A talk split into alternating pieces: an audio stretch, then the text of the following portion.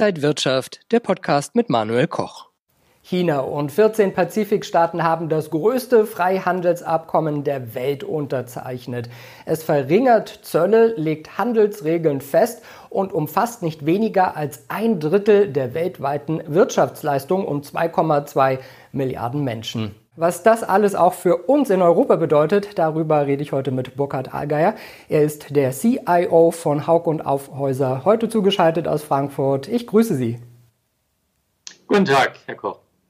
Ja, nach acht Jahren Verhandlungen wurde also dieser Pakt jetzt gerade unterzeichnet. Aber wir sehen ja auch, äh, die EU, China, USA haben ja auch ihre Handelskonflikte. Ist China jetzt unter dem Strich als Gewinner erstmal hervorgegangen? Ja, das würde ich so nicht sagen. Äh, es gab ja schon seit langer Zeit auch in der asiatischen Region bilaterale Handelsabkommen, auch multilaterale Handelsabkommen. Es gab den Asien-Pakt seit 1967. Was jetzt wirklich neu ist, dass erstmalig auch China und Japan ein bilaterales Handelsabkommen abgeschlossen haben äh, mit diesem Pakt jetzt.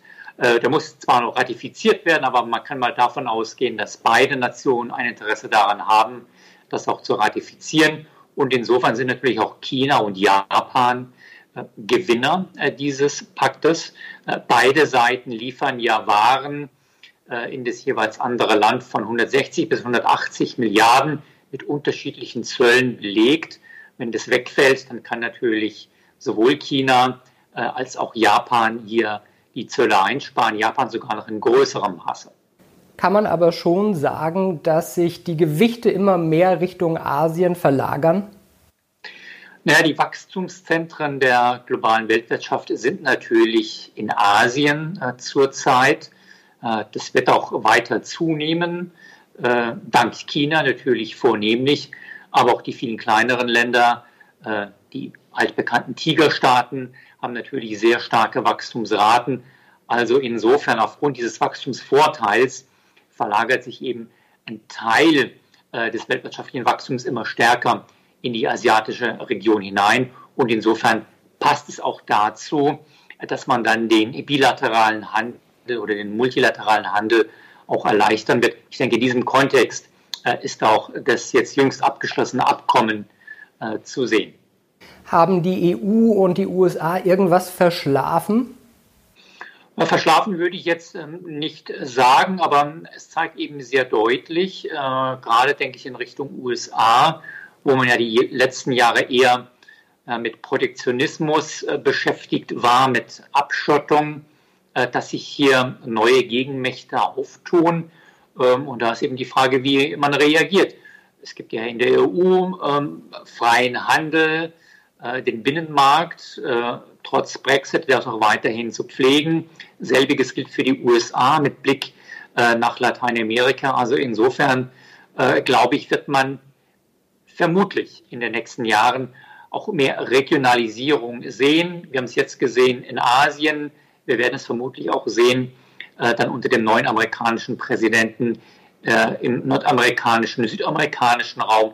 Also insofern würde ich sagen, bildet sich hier so eine Triade heraus.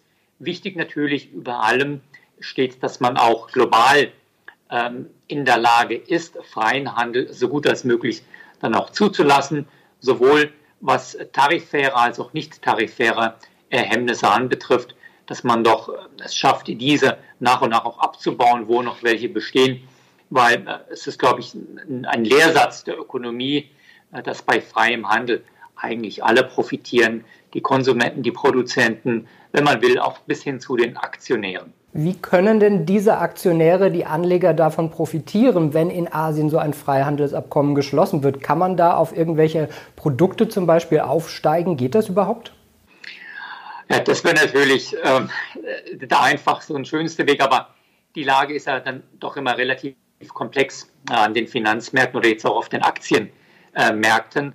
Äh, aber man hat natürlich schon gesehen, ist mal ein Beispiel, das war der äh, japanische Aktienmarkt, äh, der Nikkei oder der Topics, egal welchen Index man auch heranzieht, insbesondere der Nikkei, dass man doch gesehen hat, ähm, schon im Verlauf der letzten äh, Wochen, dass es hier eine Aufwärtsbewegung gab. Das war mit Sicherheit nicht nur geschuldet äh, diesem Pakt, es war auch geschuldet äh, der Besserung an der Pandemiefront, auch dem globalen Wachstum, was ja in Asien und auch in Japan überraschend äh, stark war. Ähm, ich würde es nicht so punktuell sehen, aber ich glaube, wichtig ist zu sehen, äh, dass mit freiem Handel es einfach viele Profiteure gibt. Äh, wie gesagt, von dem Konsumenten bis hin auch äh, zum Aktionären. Es wird mit Sicherheit dann auch einzelne Unternehmen geben, die hier stärker profitieren werden. Ich denke zum Beispiel nur an die Automobilindustrie, jetzt in Südkorea oder auch in Japan.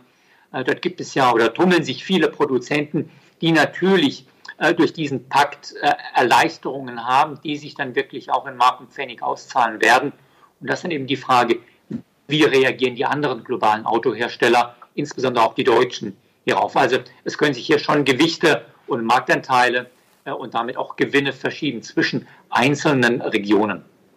Schauen wir mal auf zwei andere Trends. Gesundheit, nicht erst durch Corona ein ganz wichtiges Thema und Nachhaltigkeit, Stichwort Green Deal der EU, Stichwort Politik von äh, dem zukünftigen Präsidenten Biden. Sind das Themen, die Anleger auch unbedingt im Blick haben sollten?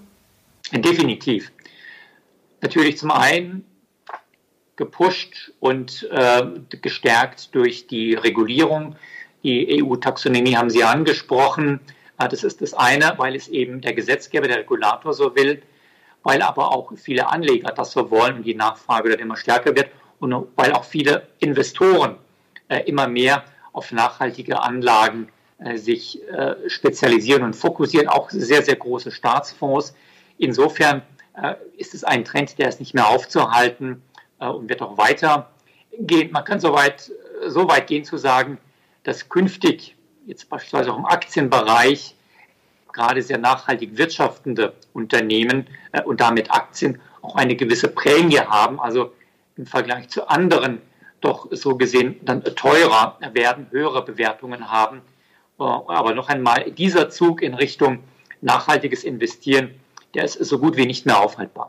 Ja, und diesen Stempel Nachhaltigkeit wollen ja gerne viele Unternehmen ESG-Kriterien erfüllen. Ich habe das Gefühl, dass man manchmal gar nicht so genau weiß, was da so alles drin steckt. Also auch ein Chemieriese kann ja der sauberste Chemieriese zum Beispiel sein, bleibt aber ein Chemieriese. Wie ist das für den Anleger? Wie kann man da äh, vielleicht durchsehen, um sich dann auch wirklich an nachhaltigen äh, Modellen zu orientieren? Es ist in der Tat schwierig für den Anleger, das genau zu sehen, welches Unternehmen ist denn jetzt in welchen Bereichen nachhaltig. Oftmals wird der Nachhaltigkeit in drei Gruppen unterteilt. Äh, in E für Environment, also für Umweltaspekte, dann in S für die sozialen Komponenten, äh, Stichwort Kinderarbeit, äh, Beachtung von Menschenrechten und G für Governance, Unternehmensführung. Das sind die drei wesentlichen Aspekte. Und das für den Anleger zu durchschauen ist relativ schwierig weil letzten Endes geht es ja darum, äh, im Bereich ESG, Nachhaltigkeit, äh, Datenwissenschaft, Datenanalyse, Auswertung zu betreiben, das über viele Datenpunkte hinweg. Da ist man gut beraten, äh, sich auf unabhängige Analysehäuser zu verlassen, äh, deren Auswertungen heranzuziehen, gegebenenfalls auch miteinander zu vergleichen, um hier ähm, ja, einen Überblick zu behalten. Aber Sie haben recht, ein Chemieriese bleibt ein Chemieriese, wird die Umwelt belasten.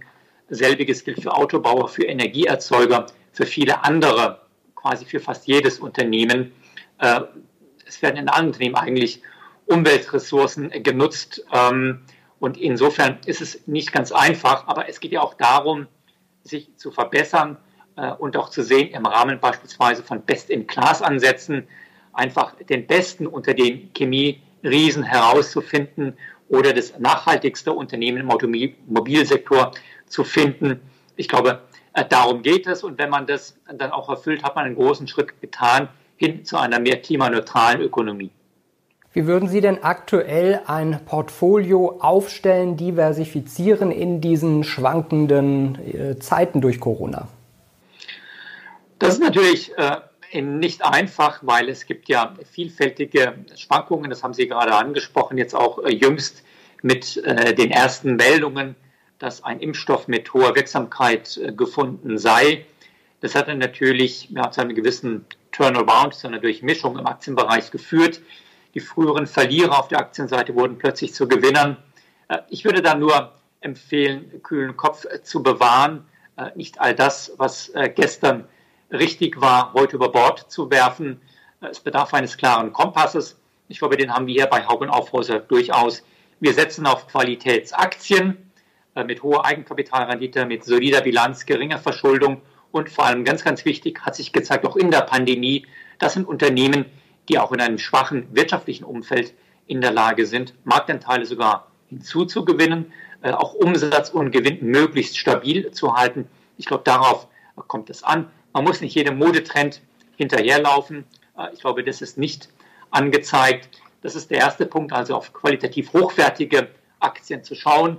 Der zweite Punkt dann natürlich, einen Puffer zu haben, ähm, eine Art Stabilisator im Portfolio. Dazu sind geeignet Anleihen bester Bonität, durchaus auch längerer Laufzeit ähm, und schlussendlich natürlich die gewisse Diversifikation im Aktienbereich über verschiedene Regionen, Sektoren, inklusive auch einer Beimischung von Gold. Ich glaube, wer diese drei, vier Grundregeln beherrscht, äh, der wird auch diese äh, Corona-Krise gut überstehen können. Die Wirtschaftsweisen haben nun gerade ihr neuestes Gutachten vorgestellt. Über den Winter gehen sie jetzt mehr oder weniger von Stagnation aus, auch durch die neuesten Restriktionen, die wir sehen. Können wir da noch eine Weihnachtsrallye an den Börsen erwarten? Nun gut, der Sachverständigenrat sagt auch Stagnation möglicherweise im vierten Quartal. Er sagt aber auch voraus äh, für Deutschland im Jahr 2021 ein Wachstum von 3,7 Prozent. Äh, und er sagt auch voraus, dass das Vorkrisenniveau sehr wahrscheinlich Anfang 2022, also in etwa ein Viertel, anderthalb Jahren, erreicht sein sollte. Wir wissen auch, Aktienmärkte blicken nach vorne ähm, und äh, ich glaube, das sieht man auch an den Aktienmärkten, deswegen auch doch die Bewegung nach oben in den letzten Wochen, Monaten. Der Aktienmarkt nimmt Dinge vorweg. Ähm, insofern stehen die Chancen gar nicht mal so schlecht, äh, dass man auch eine Weihnachtsrallye oder die berühmte Jahresendrallye sehen wird. Vor allem auch deswegen, das hat die gerade zurückliegende Berichtssaison äh, für die Unternehmensgewinne im dritten Quartal gezeigt, dass viele Unternehmen erstaunlich gut berichtet haben. Und, das kommt hinzu, äh, auch der Ausblick für das vierte Quartal und sogar für 2021 war doch zunehmend von Optimismus geprägt. Wenn sich das so bewahrheiten sollte, spricht relativ wenig dagegen, dass auch die Aktienmärkte äh, in den nächsten Wochen bis zum Jahresende doch mehr Freude als Sorge bereiten sollten. Sagt Burkhard Allgeier, der Investmentchef von Haug und Aufhäuser. Vielen Dank für diese Einblicke und alles Gute nach Frankfurt. Sehr gerne. Danke Ihnen. Und danke Ihnen, liebe Zuschauer, fürs Interesse. Bis zum nächsten Mal.